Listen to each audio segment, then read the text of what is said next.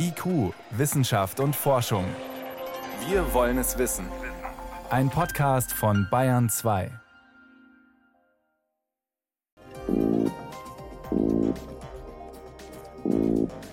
So klingt ein Mulloway, ein silbriger bis bronzegrüner Fisch. Er wird bis zu zwei Meter lang. Warum Forscher solche Geräusche faszinieren und was sie daraus ablesen können, dazu mehr am Ende der Sendung. Außerdem fragen wir, wie Standards unser Leben bereichern können, vom Format für ein Blatt Papier bis zum Stecker für Elektroautos. Doch zunächst blicken wir in die Ukraine und fragen, was die aktuelle Krise dort auch für Forschende bedeutet. Wissenschaft auf Bayern 2 entdecken. Heute mit Martin Schramm. Der Konflikt zwischen Russland und der Ukraine spitzt sich immer mehr zu. Und natürlich sind auch Forschende deswegen besorgt.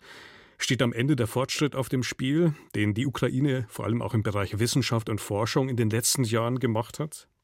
Darüber konnte ich vor der Sendung mit Alla Paslawska sprechen. Sie ist Präsidentin des ukrainischen Deutschlehrer- und Germanistenverbandes, lehrt und forscht als Professorin an der Ivan Franko-Universität in Lviv im Westen der Ukraine. Frau Paslawska, grüße Sie. Hallo, Herr Schramm. Wie haben Sie persönlich denn auf Putins Rede reagiert und seine letzten Schritte jetzt? Hat Sie das überrascht? Das hat mich überhaupt nicht überrascht. Ich freue mich sogar, dass er jetzt also alles offen gesagt hat, was er gedacht hat. Jetzt hat die ganze Welt die Möglichkeit, sich anzuhören, was für einen Quatsch ein Präsident redet seine Sicht der Geschichte. Ja? Ich glaube, er kommt sich wie ein Zar vor und er braucht jetzt plötzlich sein Zarenreich, so wie es vor 100 Jahren war. Und das interessiert ihn überhaupt nicht, dass inzwischen eben viel Zeit vergangen ist und dass sich die Welt verändert hat und dass es Leute gibt, die ihr Leben sich auch ohne Russland vorstellen können. Nun hat all das aber ja sehr harte, vielleicht auch blutige und brutale Konsequenzen. Wie ist denn jetzt schon die Auswirkung bei Ihnen? Also wie können Sie jetzt einfach unbehelligt eigentlich weiterarbeiten oder wie müssen Sie sich auch ganz konkret vorbereiten? Naja, wissen Sie, der Krieg hat nicht heute angefangen und nicht gestern. Der Krieg dauert bei uns schon acht Jahre. Dass wir uns an den Tod äh, des Menschen gewöhnt haben und man lebt damit. Der Mensch wird immer härter. Deshalb also hat uns diese Nachricht nicht so schockiert es ist nur sehr, sehr schade, dass man immer noch also die Illusionen gehabt hat. Ich wollte mir nicht vorstellen, ich konnte mir vorstellen, aber ich wollte mir nicht vorstellen, dass die Russen, ja, und ich kenne sehr viele Leute, eigentlich eine russische Professorin hat mich promoviert, ja, von der Akademie der Wissenschaften. Und ich will gar nicht daran denken, dass die alle Russen jetzt gerade das denken und das glauben, was Putin ihnen erzählt. Lassen uns doch vielleicht auch noch mal sehr konkret jetzt auf die Ostukraine blicken. Dort ist die Situation da extrem angespannt. Was bedeutet die denn jetzt auch einerseits für die Studierenden dort und auch für die Forschenden? Dort gibt es ja oder es gab ja auch Universitäten. Ja, die Universitäten, die es da gab, zum Beispiel in Mariupol, die gibt es da immer noch. Ich äh, als Präsidentin des ukrainischen Deutschlehrer- und Germanistenverbandes. Ja, im Verband haben wir Vertretungen in jedem Gebietszentrum. In Mariupol haben wir auch unsere Vertretung des Verbandes und da ist die Koordinatorin zum Beispiel Julia Kajanti. Sie ist gleichzeitig Lehrstuhlleiterin für deutsche Philologie. Glaube ich, gestern, vorgestern in Facebook gesehen, sie hatte Geburtstag und ist dann ins Ausland für zwei bis drei Tage gegangen und dann steht in Facebook ihre Nachricht. Ich weiß nicht mehr, ob ich in meine Heimatstadt werde zurückkommen können. Ja, können Sie sich vorstellen, die Leute wissen tatsächlich nicht, ob sie noch ihr Heim haben, ob sie ihre Wohnungen haben. Deshalb muss sich jetzt also die ukrainische Regierung sehr, sehr viel Mühe geben, dass die Leute, die tatsächlich in Gefahr sind, falls der Krieg weiter eskaliert, dass ihnen die Möglichkeit geschaffen wird, dass sie mindestens in den Westen kommen. Heißt es also, Forscher, die noch dort sind und wahrscheinlich auch längst ihren Notfallkoffer gepackt haben, sind dabei, eben auch alle diese Region zu verlassen? Noch nicht, weil der ganze Unterricht ohnehin online war. Ich habe unter meinen Studierenden die Leute aus etwa 16 Gebiete der Ukraine. Zurzeit findet der Unterricht online statt. Das heißt, ich habe auch Leute zum Beispiel aus dem Osten, die zurzeit im Osten zu Hause bleiben. Falls sich die Lage extrem zuspitzt, kommen sie zurück und ich hoffe sehr, dass unsere Universität insbesondere für die Studierenden aus dem Osten in Studentenwohnheimen Unterkunft findet. Dass man zum Beispiel im Gebäude der Universität im Keller Schutz für Studierende, für Dozierende schafft. Frau Paslawska, Sie haben es jetzt vorhin schon erwähnt. Sie haben ja auch sozusagen Bande nach Russland, auch akademische. Wie haben Sie denn in den letzten Jahren jetzt aber die Kooperation mit Russland eigentlich erlebt? Ist die immer weiter verkümmert, bis nicht mehr existent oder wie hat sich das verschoben? Die existiert überhaupt nicht mehr. Wir haben praktisch alle Beziehungen abgebrochen, seit der Krieg ausgebrochen hat. Außerdem gab es einen klaren Hinweis vom Bildungsministerium, dass wir keine gemeinsamen Projekte mit Russland machen. Die russische Propaganda, sie ist ohnehin sehr effektiv. Deshalb weiß ich nicht, ob sie ehrlich sind, wenn sie mit mir sprechen, ob sie Angst haben oder ob sie tatsächlich das denken, was sie sagen. Also da ist die Atmosphäre regelrecht vergiftet. Die Atmosphäre ist also für die nächsten zehn Jahre total vergiftet. Auch jetzt, also nach dem Krieg, wenn das dann weitergeht. Es gibt ein sehr inzwischen bekanntes ukrainisches modernes Lied. Wir werden nie wieder Brüder sein. Ja, und das stimmt, glaube ich, mindestens für die nächsten Jahre. Nun ist natürlich dann die spannende Frage, wie hat sich denn die Ukraine da in den letzten Jahren dann auch schon umorientiert? Nehmen Sie da wahr, dass man sich stärker auch Richtung Europa orientiert? Wir waren schon immer europäisch ausgerichtet, wir haben immer Kontakte gehabt und wir haben immer noch hervorragende Kontakte nach Deutschland.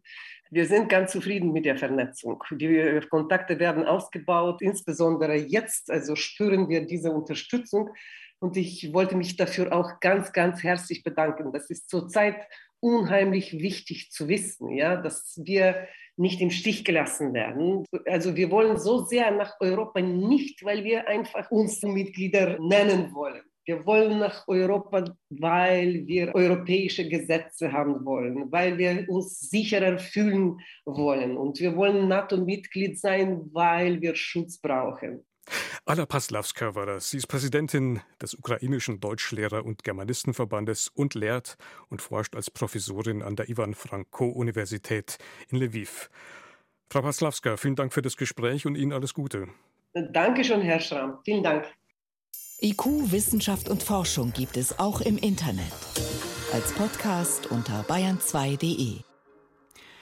Öschelbronn an der Grenze zwischen Baden und Württemberg. Dieser kleine Ort brennt 1933 fast komplett ab. Und das obwohl jede Menge Feuerwehrschaften aus der Umgebung angerückt sind. Die Feuerwehrleute sind auch nicht unfähig, aber die Schläuche aus Baden und die Schläuche aus Württemberg, die passen einfach nicht zusammen. Die haben unterschiedliche Kupplungen. Eine bittere Erfahrung, die zeigt, Standards können Leben retten. Nicht nur in Bundesländern oder in Europa, sondern Standards weltweit. Zuständig dafür ist unter anderem die Internationale Organisation für Normung, kurz ISO. Die wird heute 75 Jahre alt und hat mit ihren Standards längst sämtliche Lebensbereiche erobert, wie Susi Weichselbaumer berichtet. Morgens klingelt der Wecker nach den Standardanforderungen für Quarzuhren. Die mittlere zieht lieber nochmal die Bettdecke hoch, gefertigt gemäß der Bestimmung für Federn und Daunen. Ich will eine Runde schlafen. Ja, 100 Minuten. Der Kleine trinkt seine Milch aus einem Fläschchen mit universal passendem Saugergewinde. Die Große wirbelt im Bad mit der Zahnbürste herum und kaut so lange drauf, bis sie die ISO 20126 außer Kraft setzt. I. Es sind Haare rausgefallen aus meiner Zahnbürste. Äh. Die Büschel-Auszugskraftprüfung, so der Fachbegriff, haben die Normierer sehr offensichtlich ohne mein Kind gemacht. ISO, diese Bezeichnung steht für International Organization for Standardization. Vor 75 Jahren wurde die unabhängige Nichtregierungsorganisation gegründet. Ihren Sitz hat sie in Genf. Die Aufgabe der ISO ist groß und global. Sie entwickelt Normen, um Qualitätsstandards von Gütern und Dienstleistungen international zu vereinheitlichen. Dabei gilt das Prinzip des Kompromisses, erklärt Thomas Furzmeier. Er ist Leiter Normung bei der Deutschen Gesellschaft für Qualität. Bei jeder ISO-Norm müssen alle Mitgliedsländer zustimmen. Insgesamt gibt es aktuell 167 Mitgliedsländer. Also 167 Länder dieser Erde haben ein Normungsinstitut und dieses Normungsinstitut ist Mitglied bei ISO also sehr breit aufgestellt und deren Hauptaufgabe besteht darin, internationale Standards zu entwickeln zu ganz vielen verschiedenen Themenfeldern. Viele Beteiligte aus Normungsinstituten, aus Wissenschaft, Politik und Wirtschaft bedeuten jede Menge Abstimmung, gibt Furzmeier zu. Allerdings geht es ja auch darum, Standards für die ganze Welt zu schaffen. Und für eben diese universellen Vorgaben ist die ISO die einzige Anlaufstelle. Insofern das größte und wichtigste globale Netzwerk zu diesem Thema. Nationale Normungsinstitute wie das Deutsche Institut für Normung, kurz DIN, sind in der ISO beteiligt. Sie arbeiten auch auf europäischer Ebene an Normen mit, die als EN gekennzeichnet werden. Oft liest man als Kunde auf den Schachteln der Produkte dann eine Nummer DIN EN ISO. ISO-Standards sollen in erster Linie den internationalen Handel zwischen den Mitgliedsländern erleichtern. Aber auch Unternehmen können so ihre Waren effizienter herstellen und besser vermarkten. Genauso hat der Kunde Vorteile, erklärt Joachim Krasselt vom TÜV Süd. Das ist einfach die Garantie dafür, dass mein DIN A4 Brief in DIN C oder DIN B Kuverts passt und ich dann nicht irgendwelche großen Faltkonstruktionen machen muss oder was wegschneiden muss. Ein anderes Beispiel ist, ich habe eine Wasserknappheit durch vergiftetes Brunnenwasser in Südaustralien und unser THW fliegt dahin mit den Leuten und dem Equipment von einer Wasseraufbereitungsanlage und durchs Verwenden von ISO-genormten Anschlüssen können die das da erstens einmal mit Spannung versorgen oder betanken und sie können mit dem Auslass das gereinigte Wasser in die offizielle Wasserversorgung einspeisen, ohne dass man da irgendwas rumburgst, was dann Infektionsgefahren bedeutet, Wasserverlust, Druckverlust und so weiter. Krasselt vom TÜV Süd und Vogtsmeier von der Deutschen Gesellschaft für Qualität sind seit langem in Normungsausschüssen dabei, die ISO-Richtlinien erstellen. Ebenso der Vorstandsvorsitzende des Deutschen Instituts für Normung, Christoph Winterhalter. Der Wissenschaftler kommt aus der Robotik und freut sich über jede gelungene Norm. Und dann ist es natürlich wirklich ein erhebendes Gefühl, wenn man einerseits eine Technologie entwickelt hat, andererseits aber sieht, das ist jetzt zum weltweiten Standard geworden. Normierung braucht es auch in Zukunft, betont Winterhalter in den vielfältigsten Bereichen. Denken Sie an die aktuelle Klimadiskussion. Wenn wir keine internationalen Standards haben, wie man Klimaneutralität misst, wie man beurteilt, wie klimafreundlich Produkte sind, wenn Sie das in internationalen Standards festlegen, ist es der erste Schritt in die Richtung, dass wir international abgestimmt tatsächlich schrittweise klimaneutraler und damit auch klimafreundlicher werden. Bis derlei Standards fertig sind, kann es schon mal fünf Jahre dauern, weil die Mitgliedsländer oder Expertengruppen verschiedener Meinung sind. Oder mitunter auch, weil man während der Ausarbeitung permanent von neuen technischen Entwicklungen überholt wird. Trotzdem bringt der Job Spaß, sagt Joachim Grasselt vom TÜV Süd, weil es Sinn macht, international gemeinsame Standards zu haben, nach ISO für den elektronischen Personalausweis, den Isofix Kindersitz, der in jedes Auto geht, oder die Frachtcontainer, die auf jedes Containerschiff der Welt passen. Tatsächlich kann jedermann einen Antrag auf Erstellung einer Norm einreichen. Begründen muss man die Notwendigkeit und die Wirtschaftlichkeit. Alle fünf Jahre überprüft die ISO, ob ihre Normen noch zeitgemäß sind. Und das seit 75 Jahren. Sie hören Bayern 2. Es ist 18.18 Uhr. 18. Bayern 2. Wissenschaft schnell erzählt. Heute mit Johannes Rostäuscher und wir starten mit Omikron.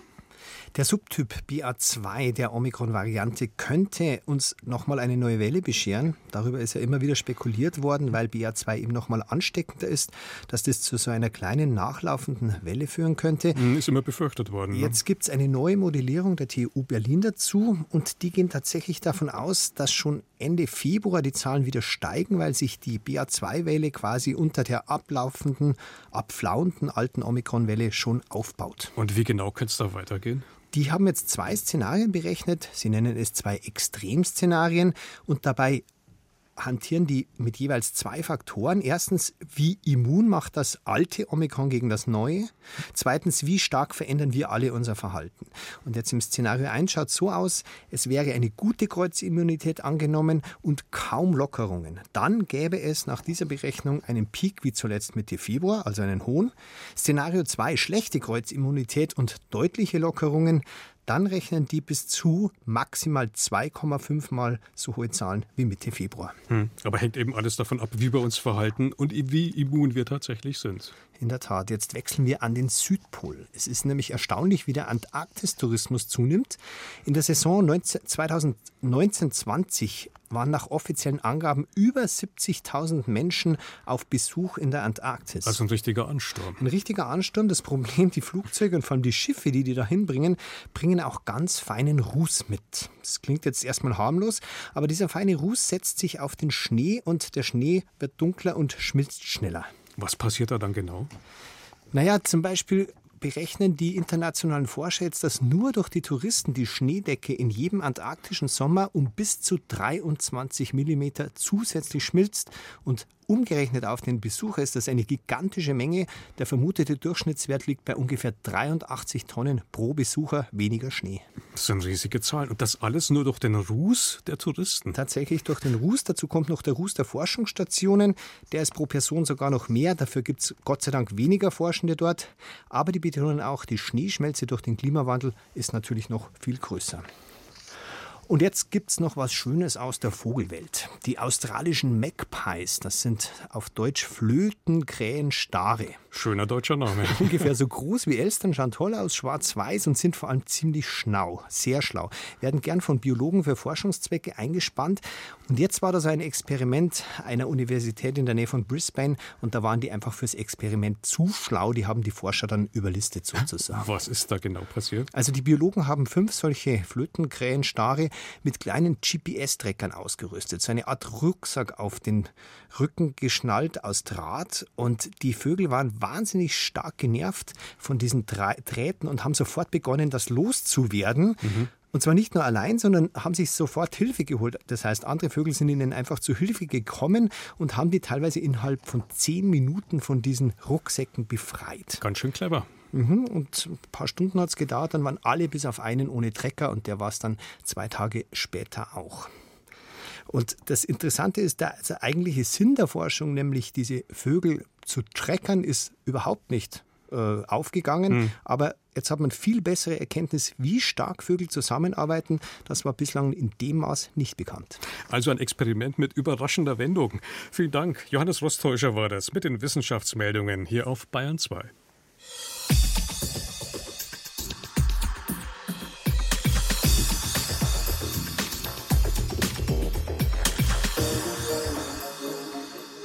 Die Gesänge der Wale, die sind legendär und haben es bereits in die Charts geschafft. Auch das Delfine klicken ist bekannt, aber Fische und Unterwasserbewohner generell können noch so viel mehr. Sie knurren, klappern, ploppen und tuten, was das Zeug hält. Ganze Unterwasserorchester sind da am Start. Einzelne verstreute Aufnahmen mit diesen oft scheuen Klangkünstlern, die gibt es zwar bereits, jede Menge, doch ein Expertenteam will jetzt einen Schritt weitergehen. Sie wollen eine große Bibliothek aller Unterwassertöne weltweit aufbauen. Eine Bibliothek, die dann passenderweise auch noch GLUBS heißen soll. GLUBS wie Global Library of Underwater Biological Sounds. Das ist der Gesang eines Buckelwals. Und wer sich gut auskennt, kann im Hintergrund das Klicken von Delfinen hören. Dieses Grunzen stammt von einer Piranha und dieser Fisch gurt in tropischen Korallenriffen. Solche Töne aus der Unterwasserwelt wollen internationale Forscher jetzt in einer globalen Audiobibliothek sammeln. Die Idee dazu gibt es eigentlich schon lange, sagt Miles Parsons vom Australian Institute of Marine Science in Perth. Aber Erst seit kurzem gibt es die Technologie, die Datennetze und die Plattformen, um diese Idee möglich zu machen. Gleichzeitig hat sich die Aufnahmetechnik deutlich verbessert. Auch die Speicherkapazitäten sind praktisch explodiert und die Logistik ist einfacher geworden. Rund um den Globus tauchen heute professionelle Bioakustiker zum Fluss- oder Meeresgrund und installieren dort hochsensible Unterwassermikrofone. Manchmal bleiben diese sogenannten Hydrophone dort für Monate und werden dann algenbewachsen wieder heraufgeholt. Andere Forscher lassen die Hydrophone an langen Kabeln von Booten aus in die Tiefe sinken. Die gesammelte Datenmenge ist riesig, denn im Grunde kann mittlerweile jeder Unterwassergeräusche sammeln. Du kannst einfach losziehen und dir ein Hydrophon für Smartphone besorgen. Dann lässt du es von einem Steg aus ins Wasser baumeln und kannst dir die sonderbarsten Geräusche anhören. Das ist Parsons Lieblingsbeispiel, der australische Mulloway, ein barschartiger Fisch, der zwei Meter lang werden kann. Sie machen diese Laute, wenn sie zur Paarung zusammenkommen. Man kann daraus lesen, wie viele Fische da sind, wie sie auf Mondzyklen reagieren, auf Veränderungen im Salzgehalt des Wassers oder auf veränderte Temperaturen. Und sogar, was die Geräusche von vorbeifahrenden Booten bei ihnen bewirken. Die Geräusche der Unterwasserwelt verraten viel über das verborgene Leben dort unten zum Beispiel, wo sich besondere Hotspots der Artenvielfalt befinden und wie einzelne Arten auf die globale Erwärmung und ihre Folgen für das Meer reagieren, sagt Lucia Di Iorio vom Chorus-Institut in Grenoble. Sie hat die Glubs-Bibliothek mitentwickelt. Wir möchten auch, dass es relativ schnell geht, weil die Biodiversität nimmt sehr schnell ab. Und das hört man eben auch an den Geräuschen. Und je schneller man eine Bibliothek haben kann, wo eben diese Hotspots identifiziert werden. Es kann auch ihnen helfen, gewisse Gebiete besser zu, zu schützen. Das erste Ziel der neuen Datenbank ist deshalb das Aufnehmen, Sammeln und Identifizieren von Unterwassergeräuschen. Denn wir kennen erst einen Bruchteil der Laute. Allein über 34.000 Fischarten gibt es, von denen vermutlich mehrere tausend unterschiedliche Laute von sich geben. Oder die Säugetiere. Meine Frau erforscht australische Seelöwen und sie erinnert mich ständig daran, dass bisher keiner untersucht hat, welche Geräusche die unter Wasser machen. Je mehr Geräusche in der Bibliothek stehen, desto besser kann man sie dazu nutzen, die Ökosysteme und ihre Veränderungen zu verstehen. Vermeiden Wale Unterwasserbohrungen und ändern deshalb ihre Routen. Wann und wo vermehren sich bestimmte Fische und unter welchen Bedingungen? Wie reagieren Tiere, wenn es wärmer wird, wenn der Salzgehalt steigt oder wenn es unter Wasser lauter wird. Denn laute, menschengemachte Geräusche sind mittlerweile auch Teil der Unterwasserwelt. Hier ein Schneemobil auf dem arktischen Eis.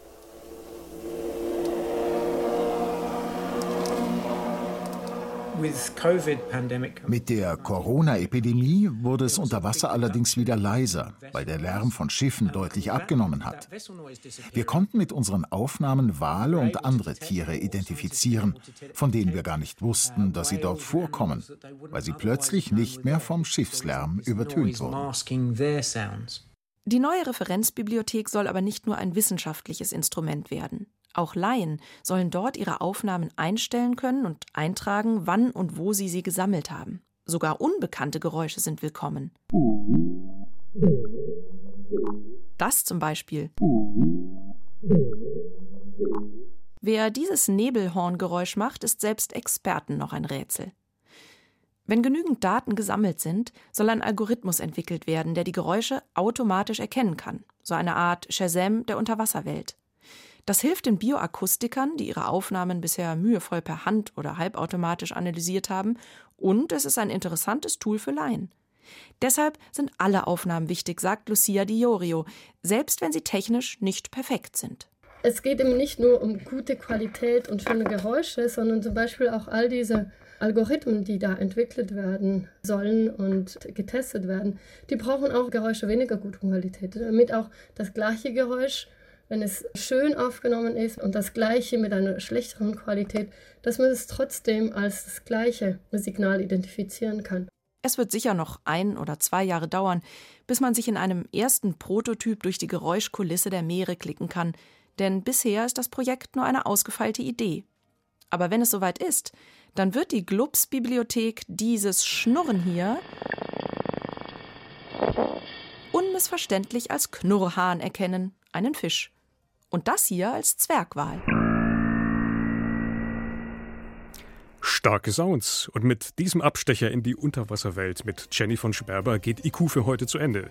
Im Studio war Martin Schramm.